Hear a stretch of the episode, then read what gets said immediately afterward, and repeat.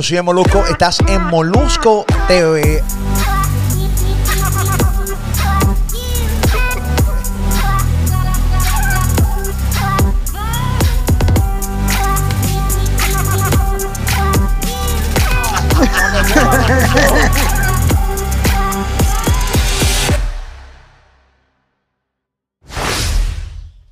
Molusco TV, gracias a todos los que están ahí conmigo, gracias a la gente que sigue entrando aquí y, eh, todos los días cogiendo mil, dos mil, tres mil suscriptores nuevos acá en Molusco TV. Gracias por estar ahí conmigo. Recuerda que estas todas son mis redes sociales, acá Facebook, Molusco TV.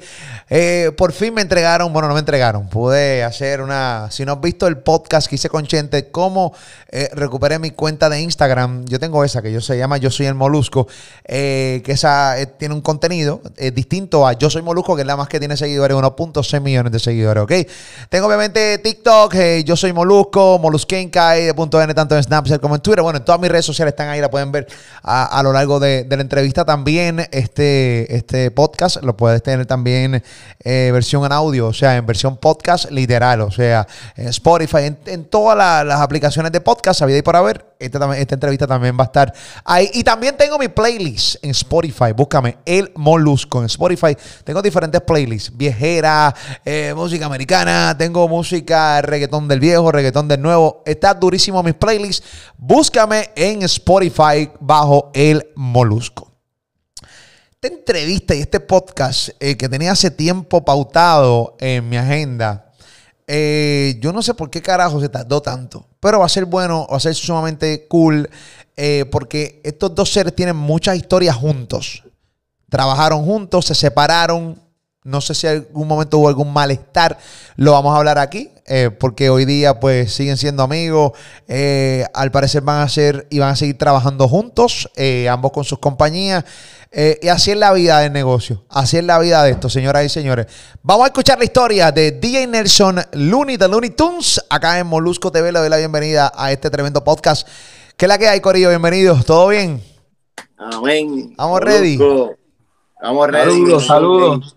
Gracias, gracias por la oportunidad, papi. No, no, gracias a ustedes por darme a mí la oportunidad y usar esta plataforma de privilegio, ¿no? Eh, de, poder hablar con ustedes y, escuchar su historia, ¿no? Una historia interesante. Los que son mucho más conocedores que yo del género eh, disfrutan mucho estos podcasts y yo también me los disfruto eh, porque me voy enterando de cosas que pasaron backstage y que nunca la gente tuvo la oportunidad de enterarse eh, por ejemplo, en los inicios de Looney con Nelson, eh, porque se separaron, que es la que hay, queremos saber esa historia, la historia de Looney. Eh, de repente tuvo una, empezó con una gran carrera cuando se separa, o sea, él empezó bien contigo, pero cuando eh, se junta con, con Looney Tunes, tuvo una gran carrera, de repente hubo un, un, lapso de tiempo que no sabíamos de Looney. Y yo quisiera saber por qué, porque no es por falta de talento, algo tiene que haber pasado en la carrera de Looney ahí porque no, es que él canta, él crea pistas, él, él produce canciones. Y eso hay vida por un buen, buen, rato y más cuando tú eres un tipo como Looney Tunes. O sea, y eso es lo que quiero saber. Quiero saberlo todo en este podcast. Eh, y vamos a empezar en orden cronológico, Nel y, y, Looney. Ustedes empezaron juntos. ¿Cómo tú, cómo tú descubres a Looney, a Looney, este Nel? Mira, yo conocí a Luni en el estudio de Manolo Guataúba en Carolina, el uh. estudio de Manolo Guataúba y, y Beni Blanco. Conocí a Luni, eso fue para, creo que el, eh, el, año 2000, el año 2000, más o menos.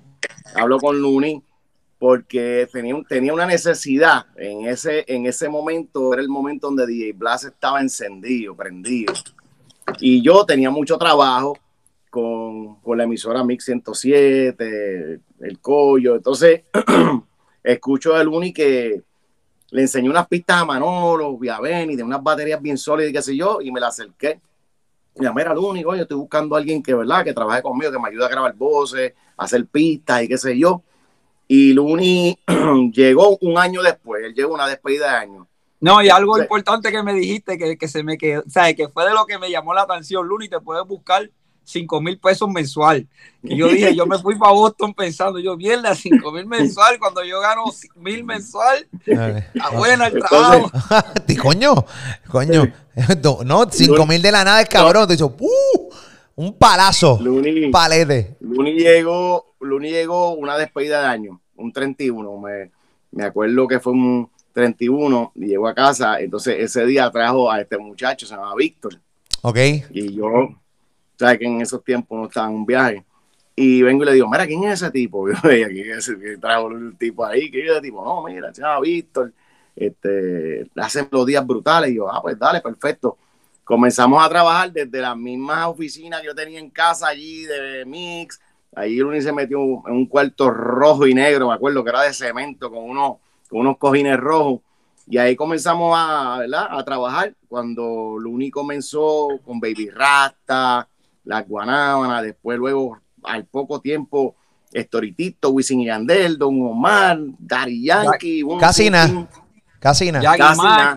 Mira para allá. Este, desafío.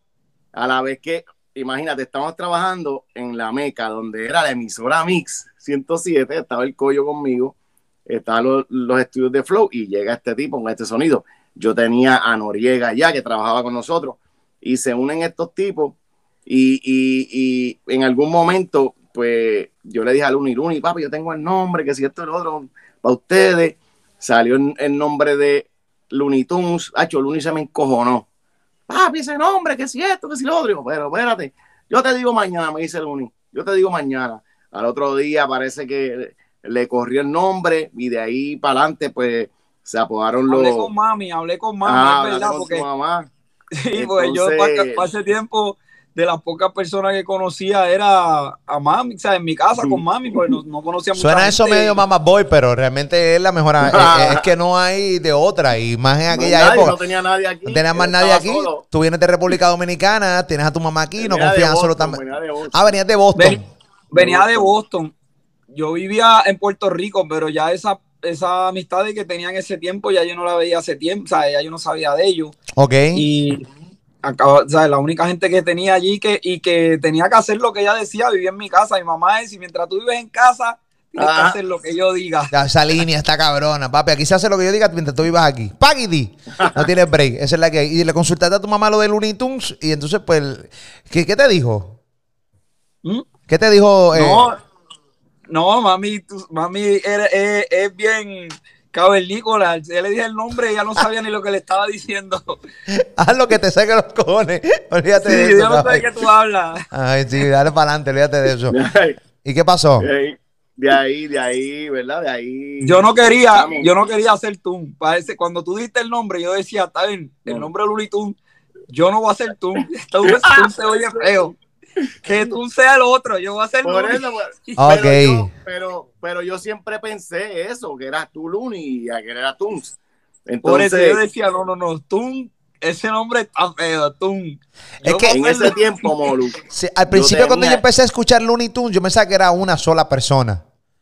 Yo pensé que Looney Tunes, ah, eso lo hizo Looney Tunes. Y entonces de, de repente cuando ustedes empezaron a, a, a dejarse ver, eh, y dije, ah, pues que son dos, espérate. Ese, pues, estaba en la puerta de los discos y toda la cosa. Yo estaba, yo estaba empezando a ver cosas, series japonesas, y los japoneses creen mucho en el destino, en la, y, series de esa de, los tiempos de las espadas, y esos tipos, todo lo que es el destino, que tú no puedes, como que lo que el destino, tú, y mira, en Jamaica había uno, está destinado en Jamaica habían unos productores que a mí me mandaron el video. Y, y eh, Steven Clyde, que tú me dijiste el nombre en él los otros días. Steven Cleary, estoy trabajando. En Cleary. Ah, hay uno que murió y otro.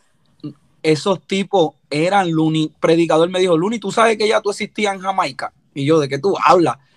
Papi, habían dos tipos que eran Looney. Me enseñó el video y era la misma historia de Looney Tunes en esos tipos que yo no lo podía creer. Yo decía, increíble lo que es el destino. Esos tipos, uno hacía uno hacía las baterías y otro hacía las melodías. Así mismo, el mismo concepto en 1985. Era para allá. Y eran los más duros haciendo danzol. Esos tipos eran los más duros Durísimo. en Jamaica. Durísimo. Las cosas predestinadas, papi. Entonces, ¿qué, ¿qué pasa, Molusco? Que en ese tiempo yo tenía todo bien seteado, porque tenía la emisora, tenía mis estudios, tenía discoteca y tenía a estos muchachos, se llaman Lunitun y Noriega. Tú tienes un monopolio cabrón lo que tú tenías. Exacto. Entonces, pero bien chévere el negocio. se me hacía fácil que ellos llegaran porque ellos llegaban a pautar, aquí estaba Tunes, y ellos fueron demostrando su talento. ¿Qué pasa? Tunes y Noriega, ellos trajeron lo que le faltaba al género, lo que era la melodía de verdad, la melodía, eh, lo que no teníamos. Nadie tenía eso, la verdadera melodía, los acordes, y, ellos fueron los esa etapa de Looney Tunes y Noriega. Dándole cuerpo, dándole forma al género, dándole, dándole lo que le hacía falta, claro. Para mí, en mi opinión, que llevo toda una vida en esto, yo siempre digo que esa es la época de gloria del reggaetón, donde cogió una forma gigantesca.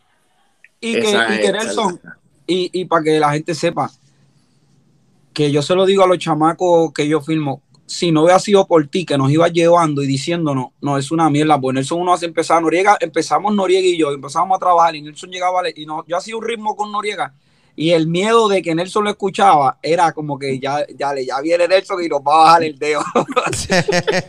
que la gente, la gente, uno, uno aprende, eh, si no hubiera sido por estar en el estudio del por estar con él ahí enseñándole, nosotros no hubiéramos llegado, pulirnos al otro nivel. Era, era, el destino, Luni. Era el destino. Era el destino. predestinado, papi. Definitivo. Definitivo. Es eso.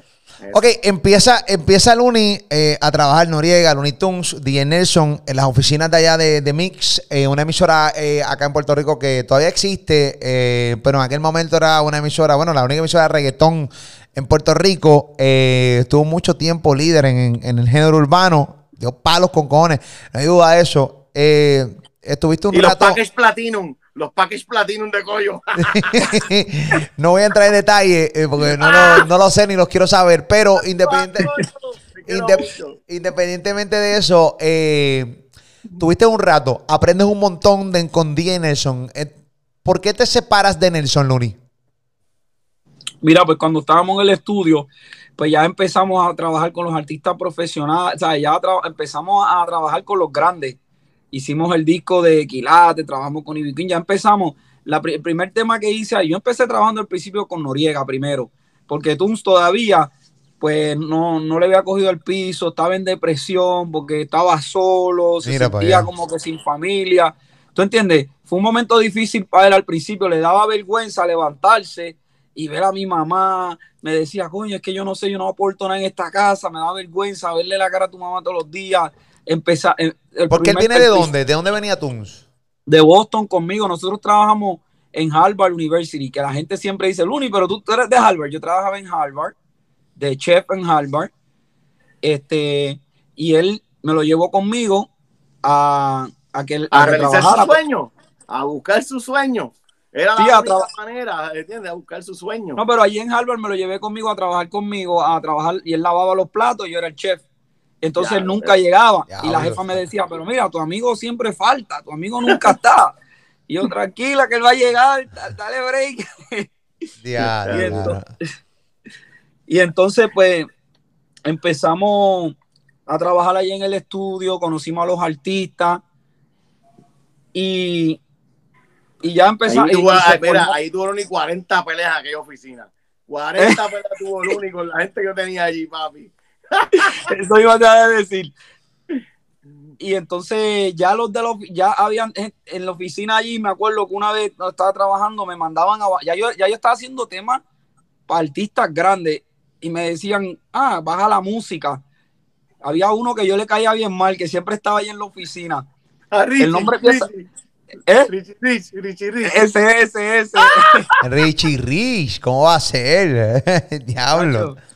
Siempre estaba yo trabajando un tema de Tego y me decía que bajara la música. Y ya pues ya decía, coño, yo tengo ya que empezar a, montar mi estudio donde yo pudiera, yo le dije a Nelson, mira Nelson, vamos a hacer estudio, vamos a, a, a, hacer los estudios, a invertir en equipo. Y ahí fue que empezamos, ahí fue que empezamos, ¿verdad, Nelson? A, a yo entonces de irme para para hacer lo mío para casa. Acuérdate que yo, que yo estoy, estoy corriendo todos esos negocios a la vez.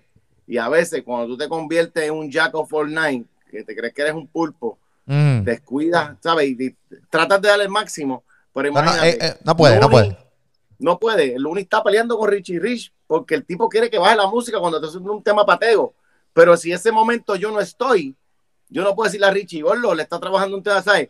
Pasaron muchas cosas bien cabronas y, y encima de eso, cuando se, cuando se ve este talento de estos tipos, porque era una cosa del otro mundo, lo que estos tipos traen, llegaron gente que tenía una agenda, papi. La agenda era sacar a Luni de ahí, punto. Era sacar a Luni de cualquier manera, porque ya significaban un negocio. Estos tipos tienen el sonido nuevo, estos tipos van a acabar con la. O sea, lo, lo vieron, lo vieron como una amenaza a, a, a Luni. Claro, claro. Y vieron, y son, y, y, y, en ese tiempo eran. Y lo fue, y lo fue. No, claro, no, claro. no, no, no fue, no nos vieron como una amenaza, nos querían llevar de allí Exacto, para ellos controlar el trabajo. Claro que le hacíamos como que espérate, me lo llevó para conmigo y, lo puedo controlar que me hagan mal los trabajos porque nosotros éramos bien callados. O eh, el primero que venía a decirnos a esto, nosotros lo hacíamos, no tratábamos de mantener a todo el mundo contento, no queríamos problemas okay. con nadie. Ok, ok, ok.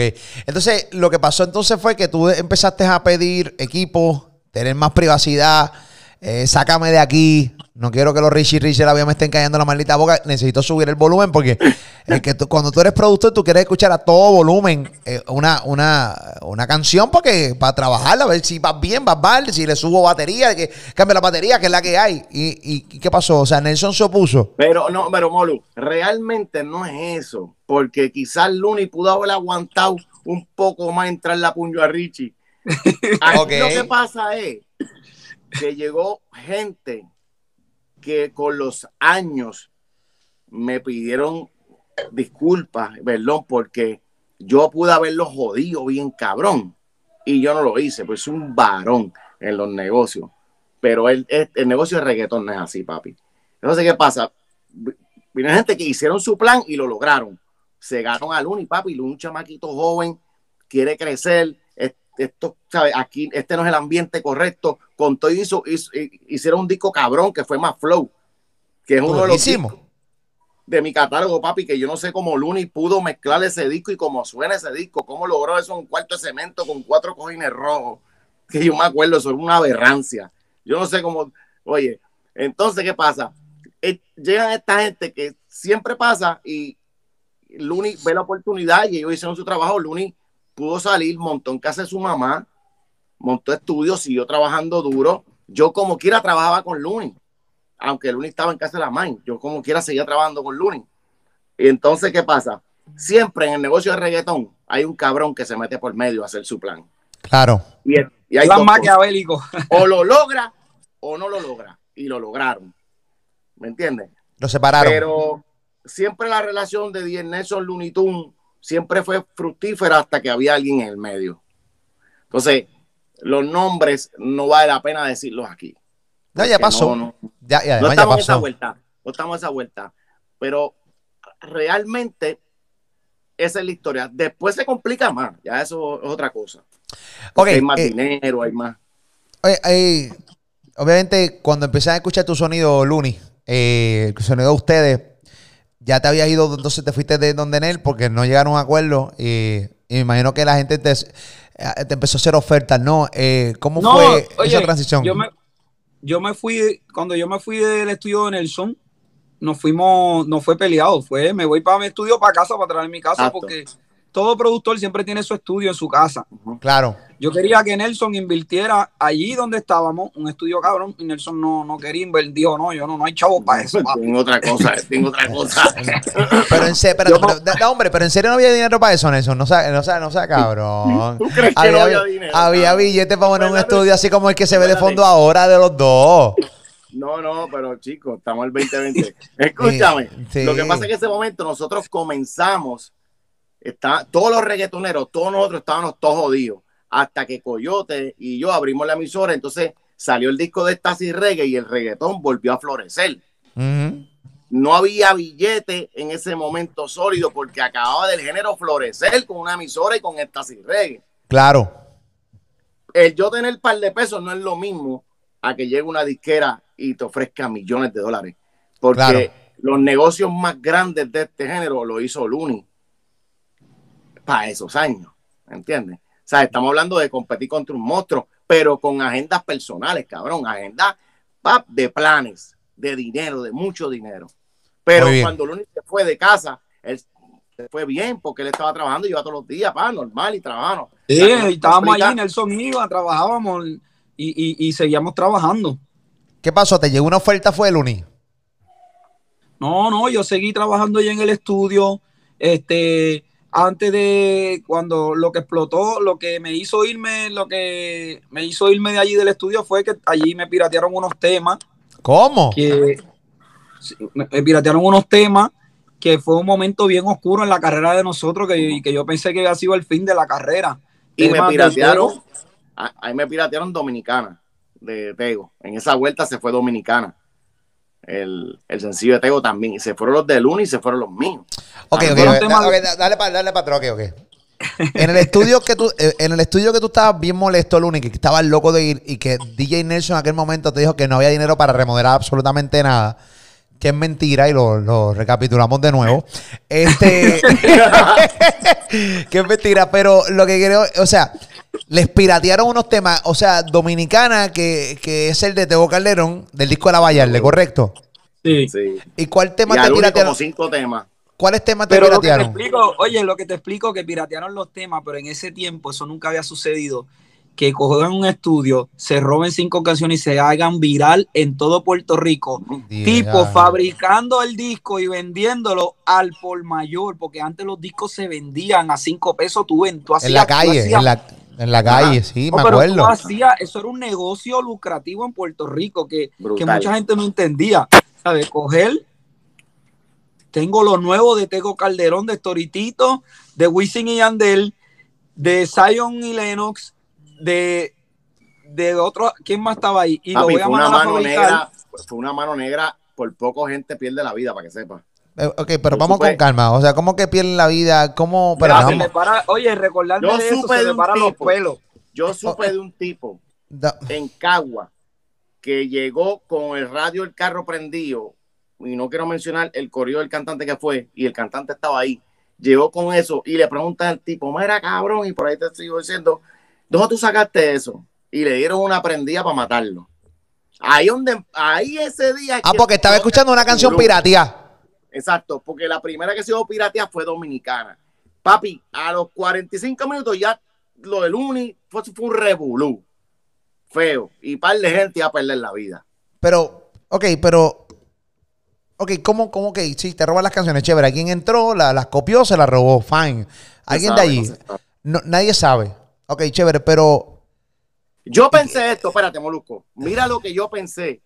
Y, y se lo estoy diciendo a Luni ahora, que pues realmente este, pensé eso, pero nunca lo dije. Mira lo que yo pensé. Yo dije, diablo, está cabrón. Mira lo que el Uni me hizo. Hicieron esto para poder seguir con esta persona que tenía la agenda, tenía la agenda y se quería robar a Luni. Yo llegué a pensar eso. Yo llegué a pensar eso. Y eso no fue así. Hubo mano mm. negra. Nunca supimos quién fue, cabrón. Quizás fue una persona que envidiaba a Luni, que quería estar en la posición de Luni y tiró esa pendeja que por poco par de gente se joden. Ven acá, Luni, ¿qué temas te piratearon a ti? Mira, ahí me piratearon mi primera canción de Más Flow, que era Me Pones en Tensión de Zion y Leno, que se pegó. Piratearon canciones de Wisin y Yandel, creo la de Divino, mírala, eh, mírala, eh. Y de, y de Storitito, temas que fueron palos, creo que los El primer sencillo, era, brother, cuando yo conocí a Tego, que yo le produzco dominicana, da la mala pata que se piratea dominicana también. Y gracias a Dios que esa semana que yo había grabado a Tego, yo le había dicho, Hacho Tego, tú vas a ser el más grande. ¿Sabes? Se lo mamó un poco en cabrón al brother.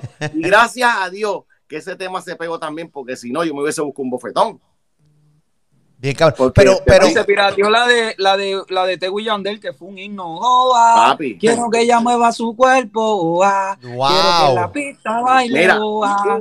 Bueno, que, que de tan tarde revolú, la canción nunca salió en el disco. ¿Sabes? Por el problema ese, el junte no se hizo. Se pirateó la canción, se pegó.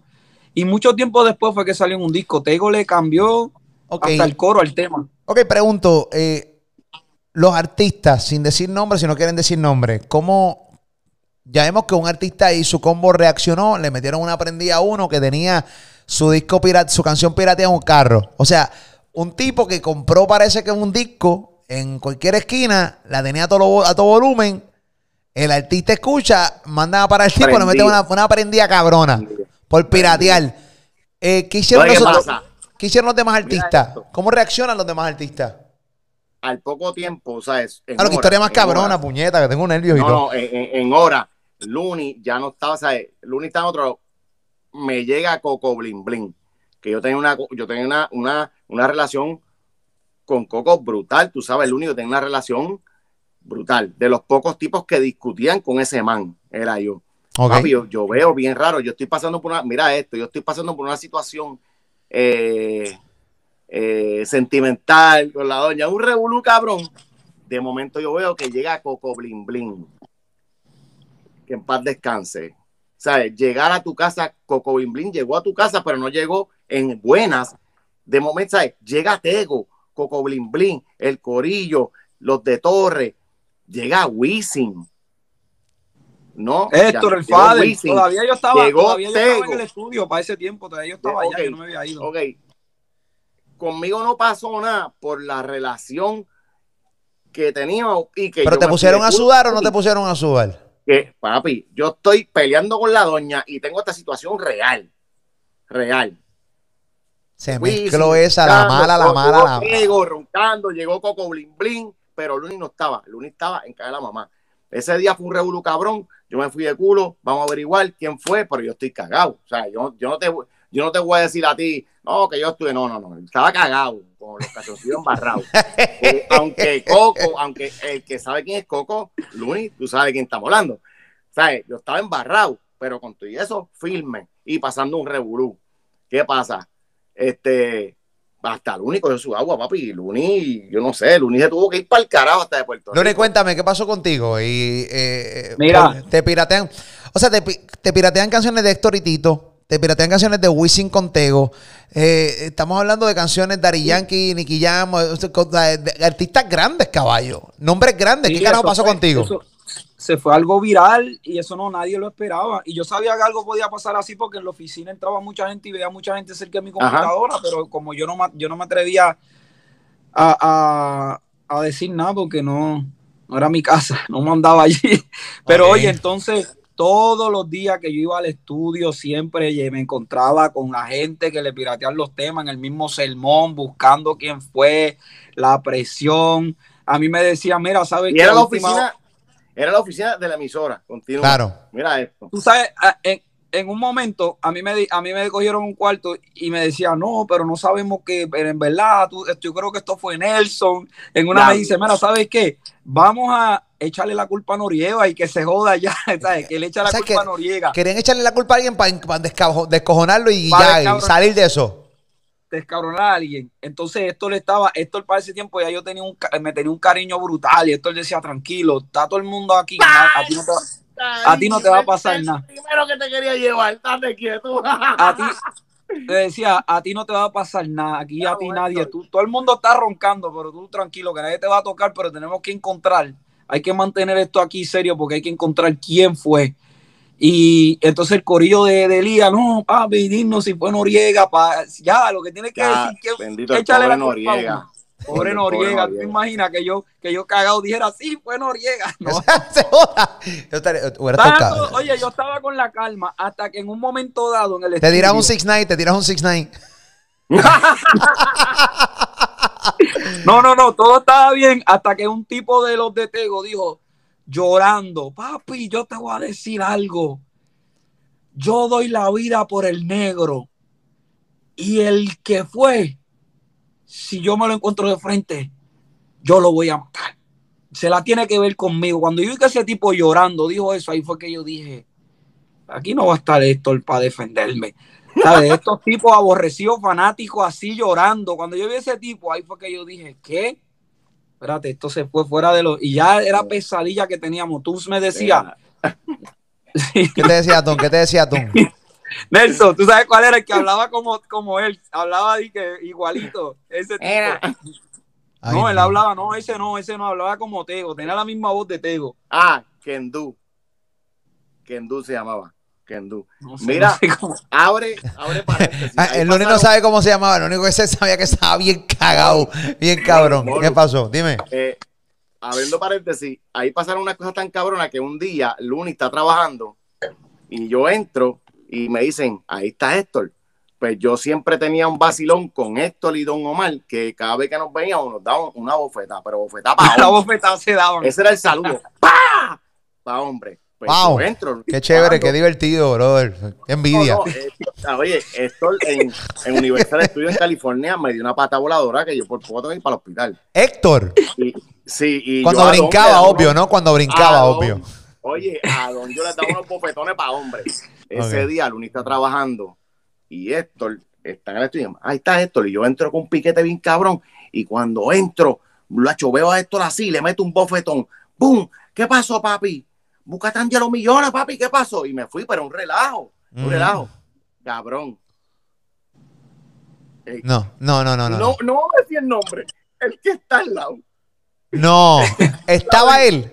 El que menciona. Papi, ¿qué pasó? ¡Puta! Mi papi, cuando Héctor sale, me dice: Mira, ese es el man. Y yo. Cabrón, a llorar. Eso es para llorar. Papi, todo se me metió para adentro, todo. Se metió todo para adentro. No, no, no, ¿viste, un vacilón que todo con Héctor. Me la montaron bien cabrón. Bueno, imagínate esto. Ok, ok, ok. No quiero que se me vaya la, parte, espérate, no quiero que se me vaya la parte del lunes, bien importante. Eso estuvo bien cabrón, esa historia de Nelson. Ok, escuchas al amigo o el fan o lo que sea de Tego hablar y que dice que si se entera quién le pirateó la canción a Tego y a todo el mundo, va a matarlo. ¿Qué tú hiciste? Terrorista. No, o sea, que tú dices, aquí me, se jodió, ¿qué, qué, decisión tomaste, qué acción tomaste? No, yo vi al tipo como un terrorista. Yo me lo imaginé que este tipo se atreve a explotarse conmigo aquí por. Abrazarte como, una, una, bomba.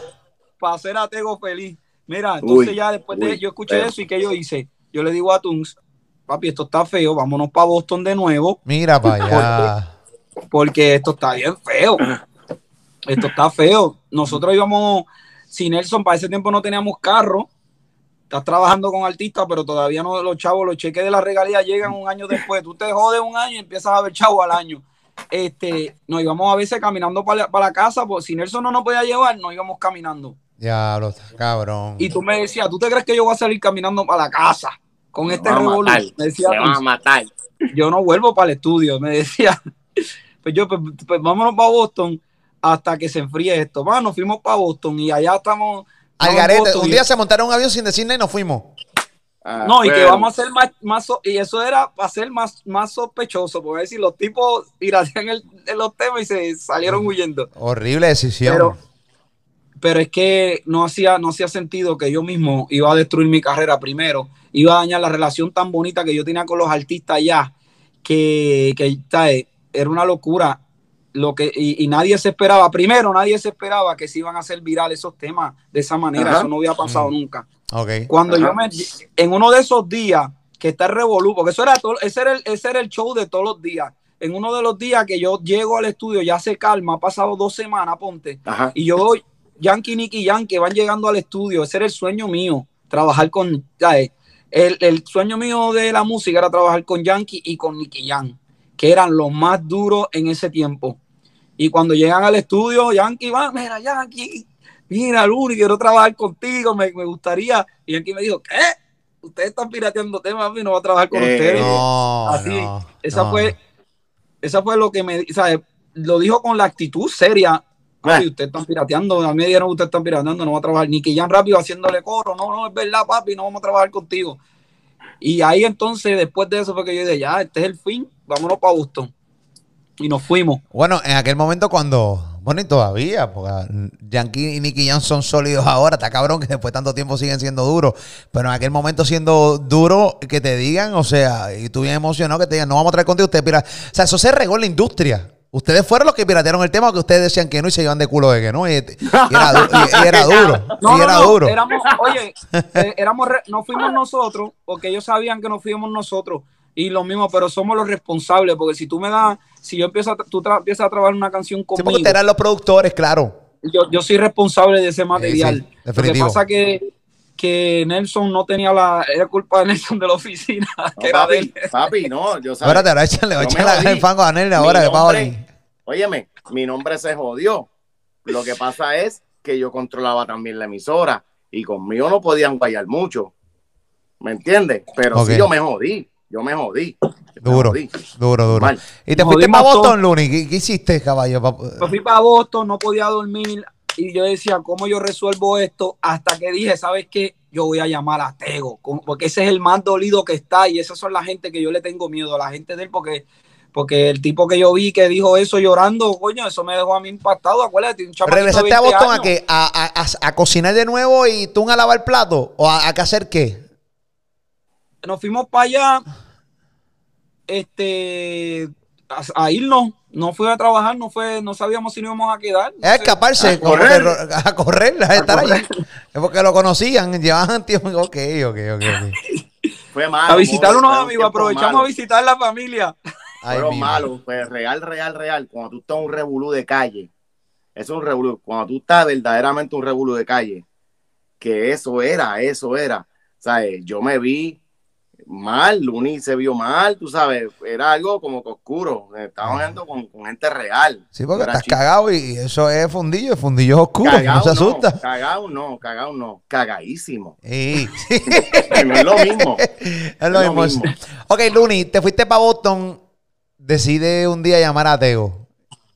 ya yo digo ya le digo a Tuns papi yo voy a llamar a Tego y yo le voy a hablar al hombre y yo le voy a decir que yo y si yo tengo que llorar y decirle al hombre yo lo voy a enfrentar pero yo no me voy a quedar así. Lo llamo y le digo Tego mira el Luni que te habla chico es para decirte que cómo en tu cabeza puede caer que nosotros que yo te haya ya lo hasta me dan ganas de llorar mano, pensando en ese momento. Este te haga pirateado esos temas. Eso, eso, a- a- en- nunca yo haría eso. Yo soy un chamaquito, estoy empezando, lo que quiero hacer música. Y si lo hice, te pido perdón. ¿Sabes? Si pasó por mi culpa, te pido perdón. Y Tego me dijo a mí, ¿sabes qué? Usted es un hombre. Usted es un hombre. Yo, yo, en verdad, cometí un error y sabes que estaba ciego. Usted es un hombre y sabes que vente para acá, que vamos a trabajar. Y ahí el hombre, este, hicimos la canción de, hizo una canción con mi nombre en el tema. ¿Sabes? Hizo la canción de- yo lo que suelto es más su camba para que se lamba, para que mi pollito no Looney- que fue su primer sencillo, que fue uno de los primeros sencillos del disco, que tuvo un video increíble y, y, Pero, y a esa llamada. pero confiar así está. Espérate, dijo- pero, pero perdóname, confiar así está cabrón. Dale, vente para acá, tranquilo. Yo confío. Tú, en ese vuelo de Boston a Puerto Rico, todavía era la hora. O sea, ya no había tranquilidad hasta que realmente pudieras verlo de frente y comprobar de que lo que te dijo por teléfono era cierto. Puede, sí, este, ah, él me cuestionó por qué te fuiste. Ah, Ay, mi madre, yo ¿Por me qué te fuiste? Yo estoy cagado. sí. Eh, eh, este, llevamos no sé cuánto tiempo. Yo estoy cagado de esto que, desde que empezó esta historia. Estoy cagado. ¿Por ¿Y qué por- te fuiste? Y ahí yo, pues, porque no sabíamos qué hacer, ¿entiendes? Pero él entendió y me dijo que usted es un hombre, usted fue el único, el único tipo que se atrevió a dar cara de todo este revolú. Claro. Ni, de, ni de la oficina de Nelson, nadie. Ah, es el primero que me llama. Te zumbaron tu rafagazo, Nelson. Un rafagazo él. Ahora se ya pasó. Ya. Han pasado muchos tiempos. Eso fue en el 2002. papi. Eh, tranquilo, papi. Eso ya, No, pues, 18, acuérdate que 18 Nelson, años. como Nelson dice, él estaba tranquilo porque la presión a él, a él lo conocía, nadie le metía la presión. Claro. Nosotros, Los chamaquitos nos ponían la presión a nosotros y yo me estaba volviendo loco. Y A mí ahí, me conocían y me metieron presión. Yo no me imagino a ti que tú los empezaste a conocer. ¿Entiendes? Ellos estaban buscando que tú explotaras y que tú dijeras algo. Papi, eh, fue duro. Complicado. que, que diéramos- Que lleguen a casa de Molu, que lleguen a casa de Molu, papi, 30 tipos. A mí no me mencione, cabrón. A mí no me mencione. Como dice, Ñe- como dice Ñengo, a mí no me trate involucrado, te meto con el micrófono.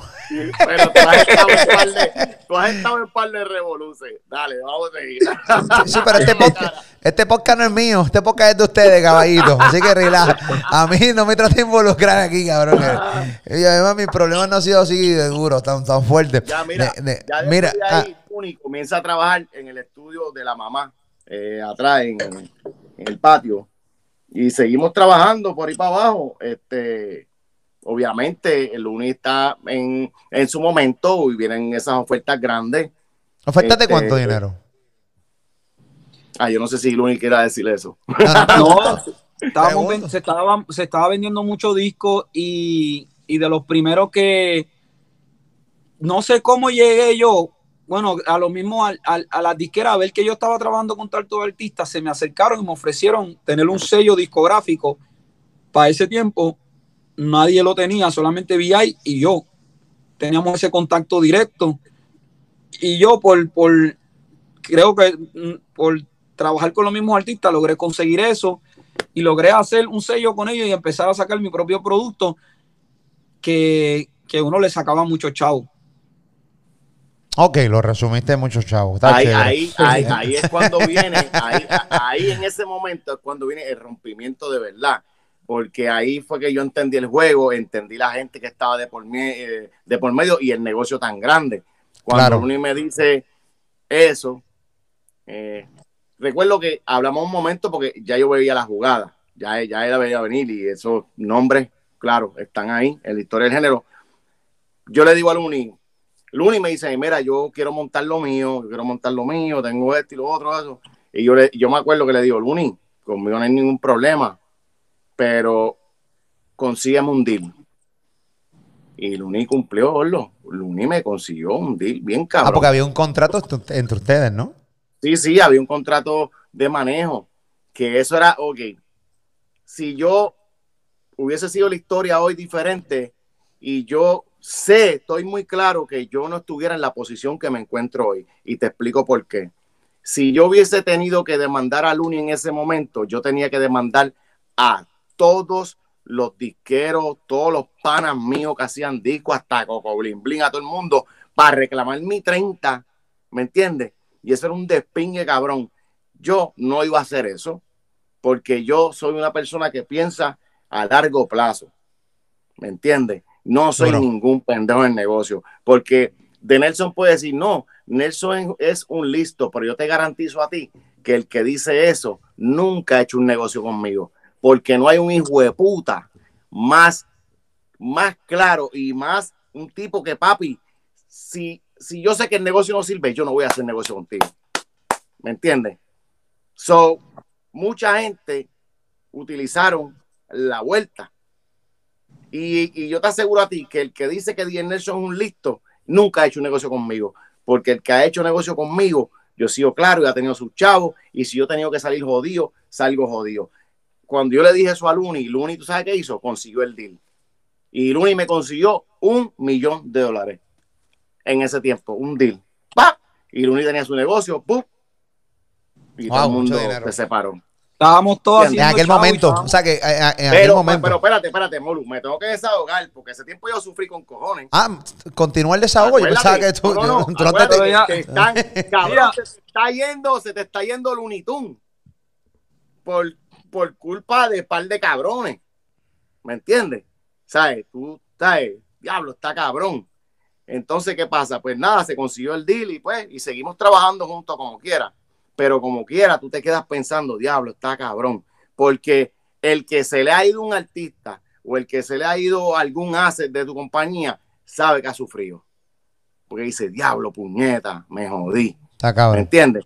y esa historia no para. Ese género 2020 pasa la misma mierda, como quiera. Pero Luni, mientras él y yo hacíamos negocio, siempre estaba todo claro. La pendeja es la fucking agenda de las demás personas que, que se interponen para hacer su vuelta y eso fue lo que causó peleas entre Looney y, y, Nelson. Cuando llegaron los envidiosos a meter cizaña y a jodernos y a, y a, y a jalar y a, poner a uno a, pelear. Complicado. Ok, ya, ya Nelson aclara. Eh, obviamente se desahoga bastante ahí con, con la gente que habla de que hace malos negocios y toda la cosa, y lo podemos entender. Este, en el caso tuyo, Luni, este, entonces, pues ahí que empieza la, verdadera película. Nelson te consigue, o sea, tú le consigues a Nelson un millón de dólares para salir de eso y ahí arrancas tú tu propia disquera. Arranco mi propia disquera. Ya empezamos, espérate, ya estoy aquí como si estuviéramos hablando de pana. A mí se me olvidó que estamos en una entrevista. No, tranquilo, tranquilo. O sea, tú le consigues un millón de dólares a, Nelson para salir de tu contrato, estamos ready, ahora tú tienes tu disquera. ¿Qué pasó? Pues de ahí empezamos nosotros a trabajar con la disquera. Cuando tú trabajas con una disquera, pues en ese Déjame parar, déjame parar, porque te está, ahora se te fue tenías unas manchas en la cara y ya, ya, ya, ya, ya, se te fueron. O de internet este de aquí. Déjame cerrar todas las aplicaciones que no voy a hacer que me estén consumiendo internet. Ok, pues, pues empezamos nosotros a hacer nuestra carrera internacional. Pero siempre, siempre yo estuve, siempre yo estuve contento de representar Flow Music porque era una unión increíble y, ¿sabes? Inclusive cuando Looney Tunes se fueron a un nivel internacional, que nos fuimos al premio, a hacer un montón de... Que yo saqué mi disco, que yo mismo trabajé. Ahí yo creo que yo saqué el disco de Flow 2. Y trabajé los sencillos, viajamos. Yo tenía un equipo de trabajo grandísimo. Ya yo no sabía, nosotros vivíamos en un yate en Miami. Ya yo, ¿sabes? Cuando iba a Miami, yo me quedaba en un yate como de, de 100 pies, un yate, y, ya yo no, ya yo tenía, ya yo no, llegó un punto de mi vida que yo no decidía lo que yo hacía. O sea, y que otras personas decían, ¿ah? Es horrible. Sí, yo decía, entonces ya yo me estaba encojonando y decía, esto no es lo que yo quiero hacer, yo no quiero estar, yo no soy un artista, yo soy un productor, yo tengo que estar trabajando haciendo chavo con los artistas. No, no, que tú tienes una gente, no, que tienes un sponsorship con la gente de, de Absolute ¿sabes? Absolu ya llegó un punto que mandaba mi, carrera. Lo que nosotros tenemos que hacer era todo, era una agenda de levanta, desayuna, hace esto. Y, ya eso como que me estaba te consumió. afectando en mi carrera. Sí, te afecta en tu carrera porque no, podías hacer lo que tanto amabas, que era sentarte frente a una silla, eh, con la computadora empezar a crear música. O sea, estabas todo el tiempo con, el artistaje. El artistaje empezamos a hacer la mierda. Ajá empezamos a hacer los premios, fuimos los primeros en, hacer show en los premios de Univisión. Inclusive hicieron un intro que, que, nosotros éramos, ahí, ahí llega lo que te digo, de, que de la agenda, no, ustedes van a hacer el intro de Univisión, de los premios. Yo decía, ¿cómo que el intro? Si, si yo no, nosotros no sabíamos, no éramos actores. El intro, hubieron unos premios que empezaban, que nosotros estábamos en el yate, de que estábamos viviendo. Ah, porque Univisión le llamó la atención la vida de nosotros, de estos tipos productores en un yate viviéndose el sueño americano. Hubo una premiación que empezaban afuera, luego entraba al teatro, me acuerdo, tengo un vago recuerdo, sí.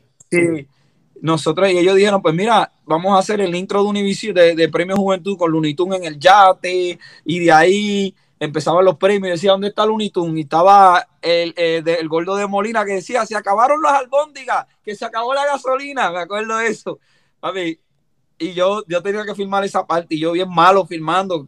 Y decía, dale, pero este, yo me sentía tan ridículo haciendo esa escena tantas veces. Y yo lo que tenía que decir era que se acabó la gasolina. Y decía, pero dale, este, todo eso pasando a la vez. Y, y, ahí en ese momento nos llamó Ricky para hacer un tema. Y ahí yo le dije a, a, Tunes, mira, vamos a hacer este tema con Ricky, pero vamos a llevarnos a Nelson. Ricky Martin, hablando de Ricky, Martin. Sí, ya llegamos tan grande al nivel de, productores y nos llama Ricky, que tú sabes, Ricky estaba, era otro, trabajar con Ricky era otro nivel.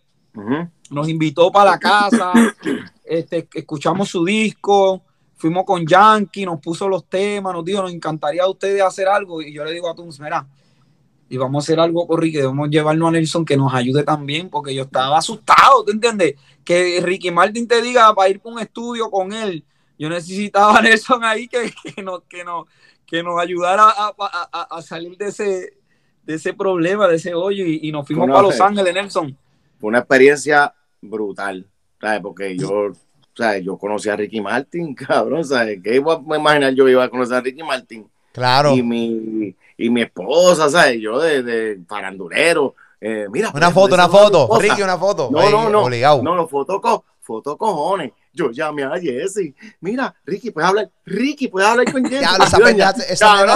esa pendeja, que encojonan full, caballo. Eso Pero Si supiera, cabrón, Ricky es una persona tan humilde, cabrón, tan wow, qué tipo. Tú una hora, tú una hora hablando conmigo, ya. Sí, sí, sí. Es, un, es, un, tipazo. Ricky es un tipazo. Y ahí estaba Will.i.am y, y, los muchachos fuimos. yo porque eh, en ese disco salieron también con un dúo con sí con los Black Eyed Peas. O sea, hicieron Black Eyed Peas. Sí, ellos salían porque la producción era con Will.i.am. Entonces, este Ricky empezamos a hacer la, relación con Ricky, grabamos ahí parte del, se empezó, se empezó la idea del tema allí, se empezó a grabar la primera parte porque después se le siguió añadiendo al tema. Y entonces la meta final era de meter a Yankee en el tema. Y para ese tiempo Yankee estaba haciendo la película de, de Talento de barrio. Talento de barrio. Y estaba bien ocupado y conseguir a Yankee era bien imposible. Y yo tenía para ese tiempo una buena relación con Yankee Full y entonces yo monto el tema, pam, pam, y ya tengo el tema ready, se lo envío a los americanos. Ah, el presidente de Sony. Es que pasaron demasiadas cosas, Tenemos cuánto. Mm. No tranquilo, tiempo no, tranquilo, después podemos venir una segunda parte. Tú resume lo que yo te escucho, que la gente va, en los comentarios, la, gente en los comentarios le encanta esta historia porque esto, esto es historia de, lo que hoy se conoce como género de reggaetón y cosas que pasan backstage que usted, que nadie se entera yo sé, yo veo entrevistas y cuando duran mucho, pues uno se aburre y dice, coño, que mucho, pero es que son demasiadas cosas que pasaron. Mira, entonces hice la relación con Ricky, fui a, Ricky nos invitó a New York, este, nosotros viajábamos con modelos, o sea, yo andaba con una modelo que era, ¿cómo se dice? Mi asistente, esa modelo, y ella cuando vio a Ricky se volvió loca, fuimos al apartamento de Ricky estaba allí con un chamaco. ¿Asistente de qué? ¿Asistente de qué era la modelo? Eso lo puso la gente de Absolute. Oye, ah, la modelo, ah, la modelos de, ah, claro, sí, sí, la modelos de, la, de, los pisos que tenían, claro. Es como, es como el live. ¿Sabes lo lindo que se ve? Tú sabes lo lindo que se ve un morenito con una rubia al lado. Sí, a otro nivel. Te ves, de, te ves de dinero, te ves de dinero, te ves de dinero. El que tiene dinero se, se nota, que sea feo. Ay, ¿qué pasó? Fuimos allá, entonces ahí fue que, ah, fíjate, eso fue primero que como tanto tiempo, eso fue primero antes de decirnos que iba a estar Black Eyed Peas en la canción, porque ahí fue que él nos dijo, mira, le vamos a poner en el tema a los Black Eyed Peas. Eso fue antes, sorry. Eso fue antes de ir al estudio a, Los Ángeles. Eso fue para cuadrar lo que íbamos a hacer. Okay. Y ahí nos dijo, mira, Black Eyed Peas, ¿sabe quiénes son Black Eyed Peas? Y nosotros no sabemos, ah, no, no sabemos. Ah, pues mira, estos tipos mampan y hacemos la unión de los americanos con los latinos y, hacemos un, tema a otro nivel. Yo, perfecto, fuimos, se cuadró y después de ahí fuimos a Los Ángeles, que fue que llevé, le dije a Nelson, vente con nosotros para que nos ayude. Después me voy para después grabamos todo, hicimos, después voy a Puerto Rico, estoy terminando el tema. Y entonces Ricky dice, hay manera de que metamos a Yankee en el tema. Y yo le tiro a Yankee, Yankee, ven a oír el tema con Black Eyed Peas. Salía tabú de los Black Eyed Peas. Will.i.am salía en unas partecitas tirando highlight y en la producción. Y yo le digo a Yankee. Esa es la que decía, muévete duro, muévete duro, muévete duro. Sí, sí, me acuerdo. Sí, entonces sale, sale, sale la parte, a Yankee graba, el cuando Yankee graba, el presidente de Sony Americano fue, cogió un avión privado y fue a mi estudio a escuchar la canción. ¿Sabes? Estaba pasando cosas tan grandes que ni yo le entendía. ¿Tú entiendes? El tipo fue al estudio y me dijo, en Puerto Rico. Puerto Rico, un americano, o verle, me acuerdo que me dijo, el piso de tu estudio es el mismo piso que yo tengo en mi casa, me encanta. Y sabes que mi esposa es puertorriqueña. Eh, y, tal, el tipo, y, y, y esas cosas, en ese momento yo no, yo no sabía ni lo grande, lo que estaba sucediendo, ni yo, yo no lo entendía. Yo estaba enfocado en terminar la canción, porque si no, Ricky me iba a mandar para el carajo. ¿Tú entiendes? Y eso no está mal, eso no, está mal. Lo que pasa es que crecieron muy rápido. Entonces, no, no, la película esta, mano, este, o sea, tú no, tú no asimilabas que el presidente de Sony estaba en tu estudio. Un tipo que. Sony americano. O Sony americano. Sony no, Algarete. Tipos que daban, te daban 20 millones de dólares por chistear. Mm, wow. Wow. Otra liga. Gracias a Ricky, yo estaba sentado en esa silla. Después me mandaron a buscar para la disquera y, me ofrecieron un contrato grandísimo.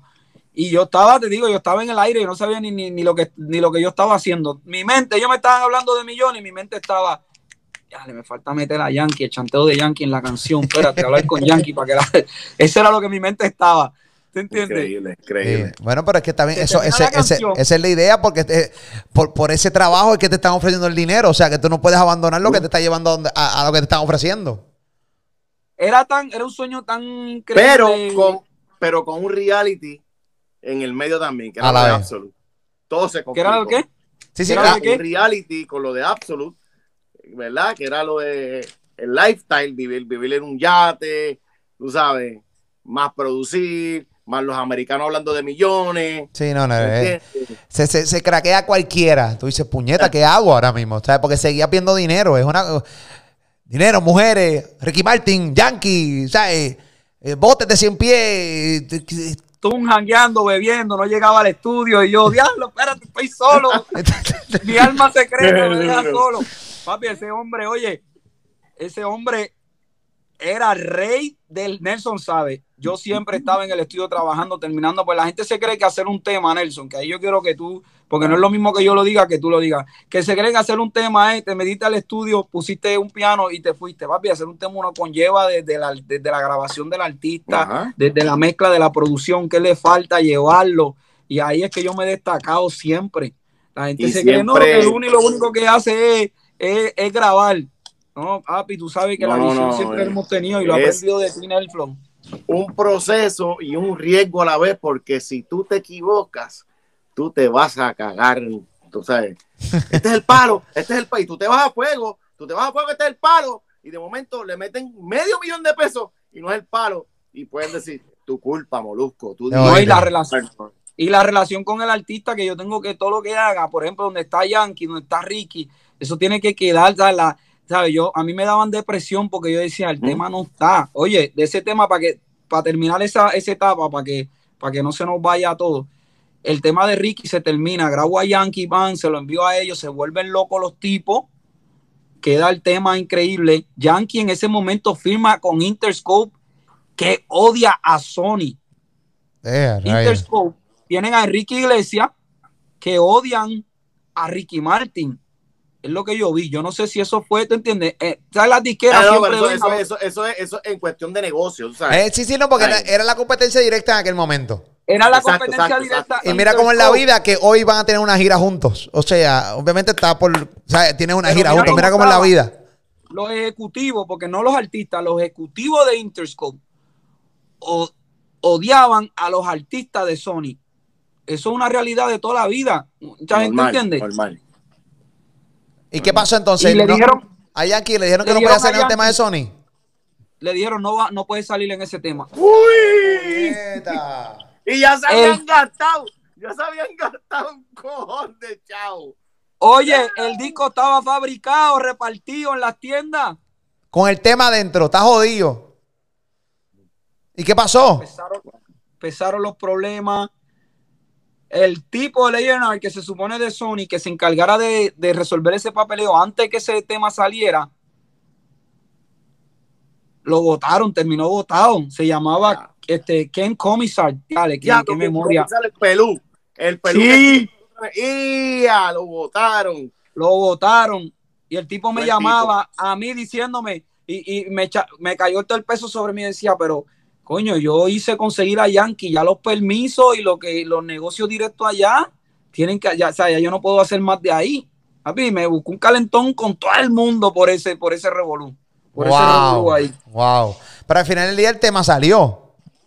Tema salió, pero no fue single, no fue, no se le hizo video, fue un tema que se trabajó que pudo haber sido uno de los temas históricos de reggaetón, porque era la primera vez, iba a cantar, el plan de Ricky era cantarlo en MTV americano, iba a ser el No, y primer era, era los, eran los, eran los dos grandes, era, es Ricky Martin y Daddy Yankee, tú sabes. Sí, con- junto a, lo- a lo- a los Black Eyed Peas también ahí Y ahí- metido. Duro. Que ahí vemos que- ahí- y ahí Wow. se mete, no, y Nelson, y, y del tema que, que a lo mejor tú dices, diablo, Luni, mi por ciento del tema nunca llegó, a mí lo que me dieron fue un 2%, so, No, no, no, te podía dar nada.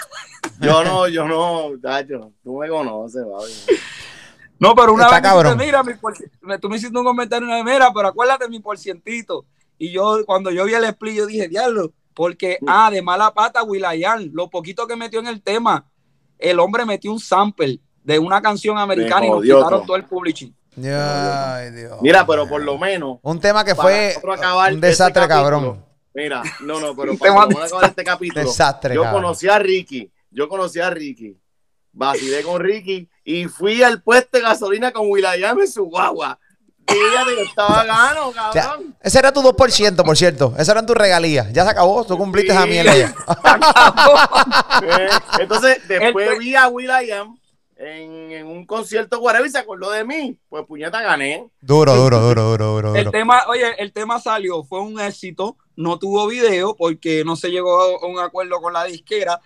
Había sido un tema más grande histórico, pero este fue un tema que salió y, y gustó y, y hizo lo que no hizo lo que tenía que Ricky lo cantaba en los shows de él, todo eso, te revolú, pero no, no, no tuvo video, que es lo que hacía el tema fuera single mundial. Antes de cerrar este podcast que está durísimo, estas historias están increíbles y qué bueno que van a estar aquí y usted la puede dar pausa, eh, respirar, ir al baño, lo que sea y, seguir escuchando esta historia de, de Looney Tunes y DJ Nelson eh, acá en Molusco TV. eh, a mí, a mí hubo un momento dado, obviamente toda la vida he sido consumidor de, la música de reggaetón, obviamente yo a mí me encanta todo, todos los géneros, yo soy fanático de todos los géneros. Pero obviamente sé de la carrera de, de, Looney Tunes, cómo arrancaron, que es la que hay, la euforia. Pero Looney, llegó un momento dado en tu carrera como que te desapareciste. Eh, hubo un momento en que empezaron a salir un montón de DJs, un montón de productores que fueron mencionados eh, y hoy, mismo, hoy día todos conocen. Recientemente nosotros hicimos acá un, eh, un ba- Urban Fantasy con muchos de ellos. O sea, estamos hablando de los Gaby Music de la vida, los Chris J de, de la vida, los, los Hayes de la vida, eh, bueno, todo. Esto, esto, esto- estos nuevos productores. Eso pero- eran, eso eran hijos de Looney. Eso eran hijos de Looney. Mira, pues Looney- por eso, al- Looney es el que trae a, a toda esa cepa, la trae Looney. Pero claro, pero por eso, ¿qué pasa? Que, que- y esta historia así es- va a ser bien interesante. En, en el momento, que, ¿qué pasó con Looney Tunes en un momento dado que, eh, como dije al principio del podcast, ¿por qué desaparecen cuando ustedes son productores, ustedes no son cantantes? Supone que no desaparezcan. por eso, al, al, al yo ver que mi carrera explotó y nos querían convertir la disquera mismo en artistas, en, en, en artistas de televisión, pues yo empecé a filmar gente, filmé chama, filmé, primero filmé a Nelly la alma secreta, después filmé a Tiny, que Wow. lo llevé, lo vi, lo vi como, y me lo llevaba conmigo para todos lados y dije, yo quiero, pues yo lo puse en una carátula con un disco mío para demostrarle Chamaquito, bien bebé, me acuerdo. Sí, fue, fue fiel conmigo, me lo llevaba para los premios. Este, yo le hice a él una vez un- un- una broma. Yo no sé si se puede. Le mandé una, una tipa para el cuarto de él, pero llegué a tiempo antes que, Que ejecutara. antes que la tipa lo, lo cogiera y lo, de- lo despellejara. ¿Qué edad tenía? ¿Qué edad Era un tenía? chamaquito. Un chamaquito. Tacho, era un nene, un Ay. nene de 16 años. Ay, mi madre. calladito. Entonces, el, este, la gente que uno iba a hacerle la- las actividades, te, siempre te enviaban modelos y mujeres para los, para los, donde tú estabas. Y, yo, y llegó esta tipa y yo le digo, tú, tú, tú te atreves a hacer una broma con, con un chamaco que yo tengo ahí en el cuarto al lado mío. Y ella me dice, sí, que tengo que hacer. Yo creo que tú vayas allá y que Ay, mi madre. Pero yo Ay, tuve que llegar a. ¡Ey, ey! caliente. Esto, mira, para ese tiempo te acuerdas los prank. Ajá. Yo Prank. llegué y dije, esto es un prank. ¡Ey, ey, ey! Ya, No eh, Y ya Tiny ya estaba. y estaba en nu. Tiny, estaba en nu. Si no- yo no hubiera No, no, no llegado, estaba hubiera nacido un hijo de Tiny. Dale, Tiny, Pero, Tiny pero- me va a matar eh, por pero- decir este, esta historia. Oye, Pero lo- edítala. Pero no, no, no, no, esto va, olvídate de eso. el, nombre, de él, el nombre de él. Cuando llegue la parte del nombre del pip. Ven acá, y wow, y filmaste a Tiny, filmaste a a Nelly. Tiny, filmé a Nelly, filmé a Wise, el compositor, que escribió un montón de el Durísimo. Wise, Yo claro. siempre he tenido el ojo, que lo aprendí de Nelson, de encontrar mucho talento, mucho, compoti- mucho compositor. Este, siempre he tenido ese ojo. Zion y Leno, yo fui de los primeros que. ¿ah? El Chris Chris Jedi, Jedi, el hermano de Chris Jedi. Jedi. Este, Y se este llamaban los muchacho. underage. Los Los underage. underage. en mi- Chris Jedi se llamaba los underage cuando yo lo tenía. Eh, Oye. Netty, Netty, Netty. DJ Netty. Un montón Eh, de, de gente que están en el género. Naldo. Wow. Naldo. Claro que Sí. tenía, eh, No, no, eh, era un Dream Team cabrón ahí. Dream Team. entonces empezaron. Entonces, entonces espérate, nosotros- espérate, Luni. Al fin, Luni tiene el bolle para comprar el equipo, porque Luni es un fiebre de los equipos. Al fin, en ese momento, Luni tiene los millones para poder comprar todas las bocinas que quería, todos los equipos, todos los micrófonos. ¿Sabes? No había nadie en Puerto Rico que tenía más equipo que el pana. Para que sepa. Muy bien, muy y bien. sabes qué, y sabes qué te voy a decir, yo me gasté en ese estudio, nos gastamos dos millones de pesos haciendo el estudio que yo soñaba, que tú entrabas y tenían todos los premios de Looney Tunes, teníamos todos los discos de oro, de platino, de Don Omar, de Yandel, o sea, era una cosa bien linda llegar. Cuando llegaron la gente de Sony Americano, entraron y vieron el estudio, eso era lo que yo quería que ellos vieran.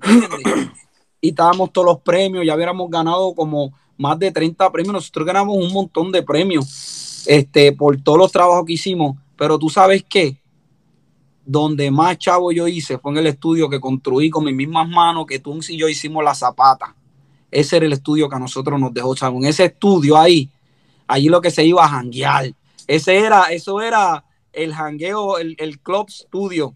Allí no se trabajaba donde nosotros trabajamos en el estudio que yo hice, que me costó 3 mil pesos, que lo hicimos nosotros. Ahí mami, fue que yo- casa de mami. Mami, ahí, era- ahí fue que yo hice el dinero. ¿Y qué pasó? eh, yendo a la pregunta, ¿hubo algún momento eh, difícil dentro de la carrera de Looney Tunes eh, que, que de cierta manera eh, dejaron de producir música? Mira, empezaron los problemas. En to- tra- ¿sabes? Cuando tú tienes éxito, empiezan los problemas. Empezamos a tener, pasó la tiradera con Nelson, empezamos nosotros, la disquera, al tipo que yo le era fiel en la disquera, que le fui fiel hasta lo último, que inclusive me ofrecieron millones de dólares cuando Yankee se fue con Interscope. A mí me ofrecieron millones de dólares también para irme con Greg Kalman en Atlantic Records.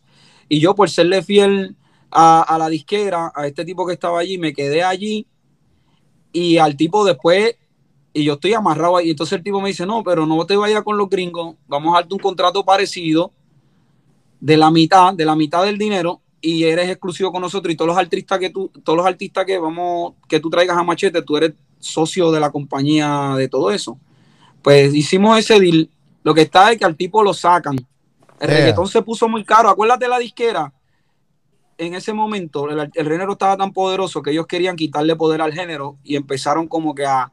La música bajó, cayó la bolsa de valores, el, el país se vio, ¿sabes? Hubo como que una caída en todo. El género cayó también.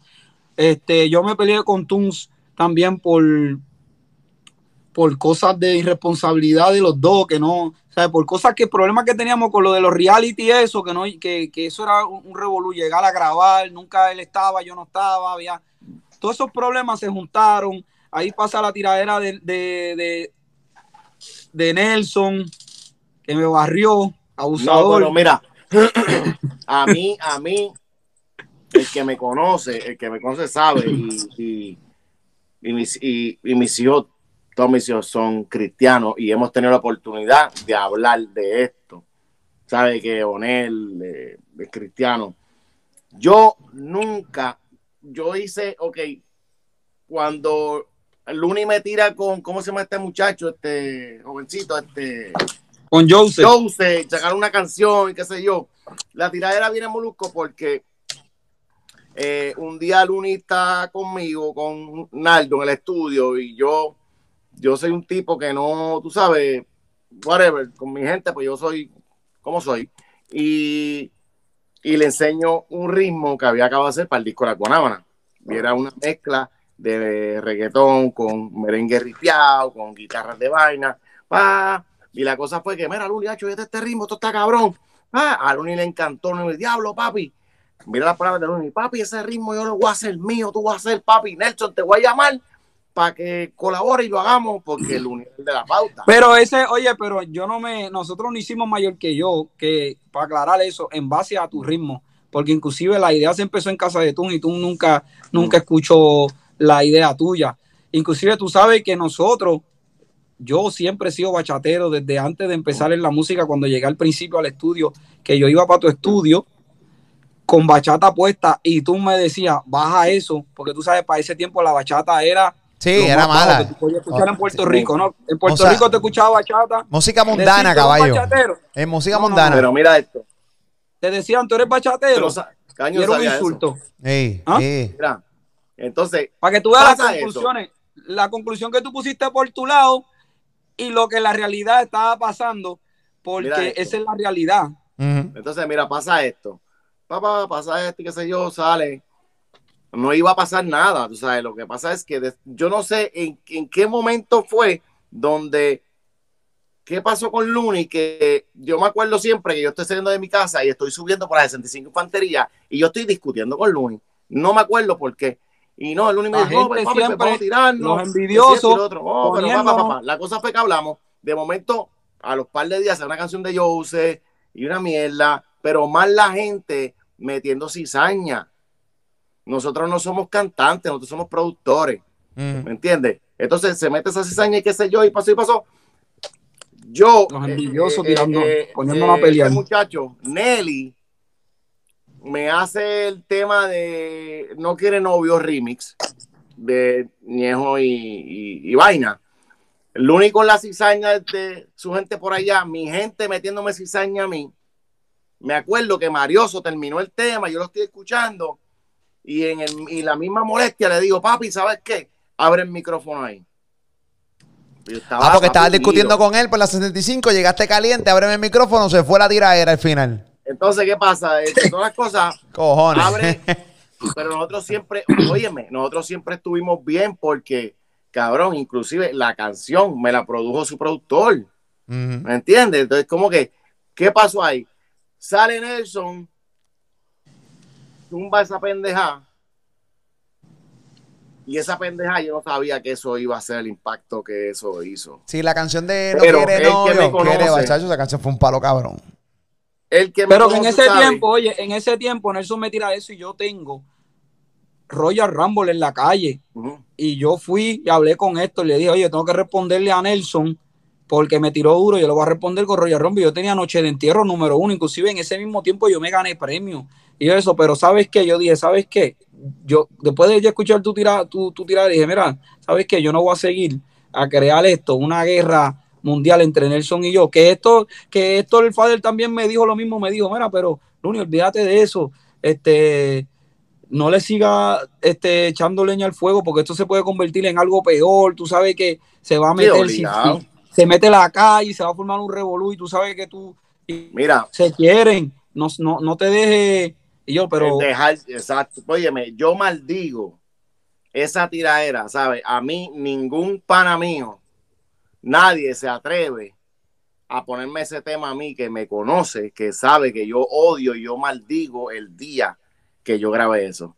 Porque yo no soy un tipo de tiradera. Eso pasó en una molestia y la gente, yo vi, yo me, yo me di cuenta como la gente le gusta eso para joder. Y yo iba a mi discoteca y yo escuchaba, eso se pegó tanto que yo bajaba la cabeza y yo, wow, Dios mío, ¿qué yo hice? Porque cabrón, ese tipo es como un hijo mío. y yo, yo no pensé que eso iba a hacer eso, así de grande. Que la gente decía eso, me lo cantaba. Y ningún, ningún por, lo menos en mi, en mi círculo, en mi estudio, nadie, ¿sabe? Papi, no, eso a mí no me gusta, eso, y siempre lo maldije.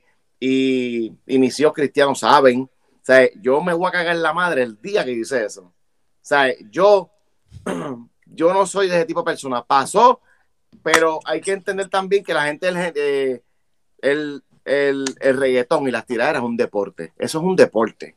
No todo el mundo puede tirar. no, no, eso, eso, es lo único, que, lo único que se beneficia en la gente, claro. Sí. Mira, y esa tiradera, acuérdate, te voy a decir lo que, lo que la, la realidad del caso. Cuando tú tienes que le pasa a todos los artistas, le ha pasado, le pasó al más duro, más grande del mundo, a Michael Jackson, que se pegó, vendió, rompió el récord de Guinness y se apagó. Pues Looney Tunes rompieron récord de Guinness y se apagaron. La razón que no nos apagamos, problema con la disquera, que pasó la tiradera de Nelson. Yo tenía noche, yo tenía noche de entierro, que Nelson dice, tira tu ritmito tú solito para partirte. Ese tema noche de entierro lo hice yo solo eso fue un tema que yo monté en vivo, ahí casi todo, todo el concepto, Guay se escribió toda la pista y todo el concepto lo hice yo de Noche de Entierro, es uno de los palos más grandes del género y que los cantantes lo cantan. tú entiendes que fue uno de mis temas, de lo de mi orgullo cuando hago, hago concepto de tema. Este, pasa el problema de la disquera que se va a Gustavo, empiezo una guerra con mi disquera a la misma vez, yo le entrego el producto de Arcángel, yo firmo Arcángel, que tú sabes que Arcángel estaba encendido. Prendido a la y no le estaba prendido, inclusive la mamá de Arcángel fue conmigo allá a Miami a reunirnos porque ya, ya estábamos metidos en el, el peor error que hicimos fue entregarle ese producto a ellos cuando ya en ese momento yo pensé que iban a llevar al Arcángel a otro nivel y lo que ya ellos estaban era deshacerse del reggaetón, la disquera, porque el tipo que estaba allí no le interesaba el reggaetón. Dijo, estos, estos cabrones se creen que son dueños de la música y los vamos a pagar. Y la radio empezó a dejar, a dejar de tocar reggaetón. Inclusive Yankee dejó de hacer reggaetón. Yankee estaba haciendo música tropical. Todo el género, ¿sabes? No había ningún tema de reggaetón en la radio. Tunks me dijo a mí, papi, ¿sabes qué? Si nosotros dejamos de trabajar, el género va a caer porque nosotros somos los que estamos dando el material, la música. Y yo le dije, va a caer, pero papi, no te lleve de eso, porque siempre aparece un chamaquito nuevo que viene y rompe. y, ahí estaba Tiny, estaban los míos, porque tú un tipo que cree mucho en su, talento, ¿tú entiendes? Que, dice, yo, yo, yo le meto y, yo, y a mí me, yo sé lo que, lo que yo hago. Y le dije, sí, pero acuérdate, está Nesti, que yo mismo lo hice, esos productores los puse a trabajar ahí, porque como ya yo estaba, yo, ya yo estaba haciendo reality show y, viajando a NTV y viajando cosas, yo dije, ¿y quién se va a encargar del negocio?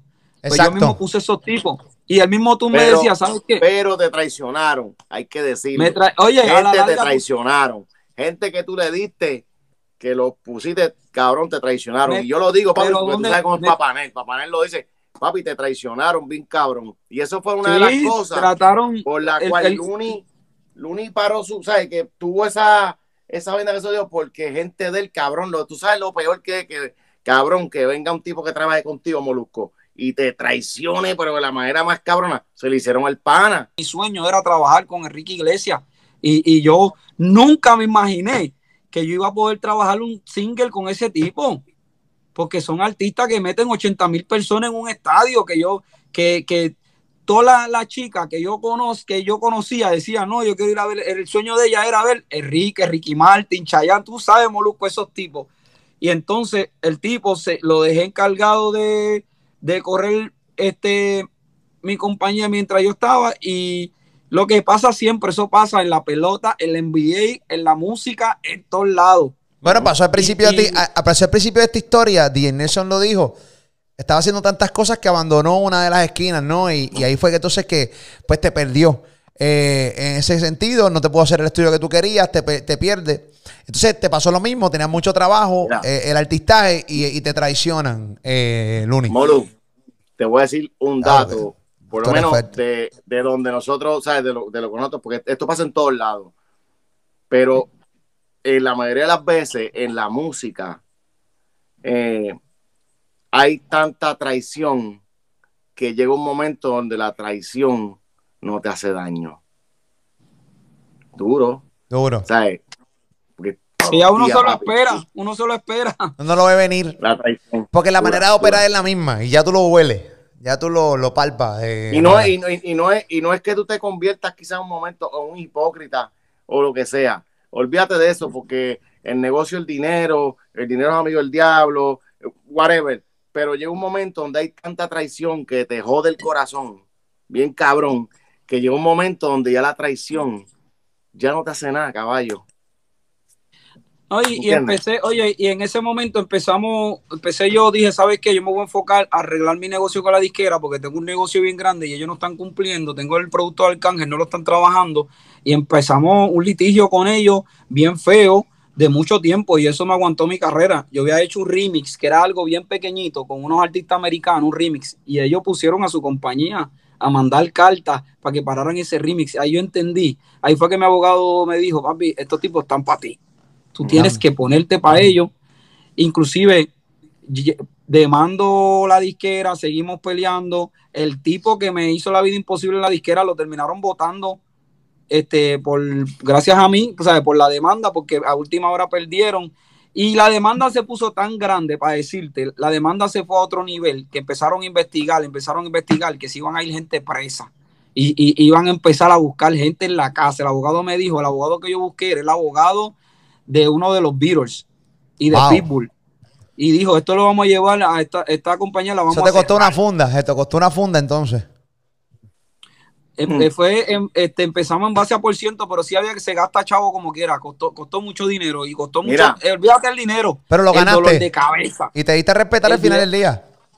No, el dolor de cabeza, el tiempo que perdiste y entonces llegó un punto que era, seguimos y destruimos esta, este problema y toda esta gente que te jodieron, o quieres seguir con tu carrera y olvidarte de eso.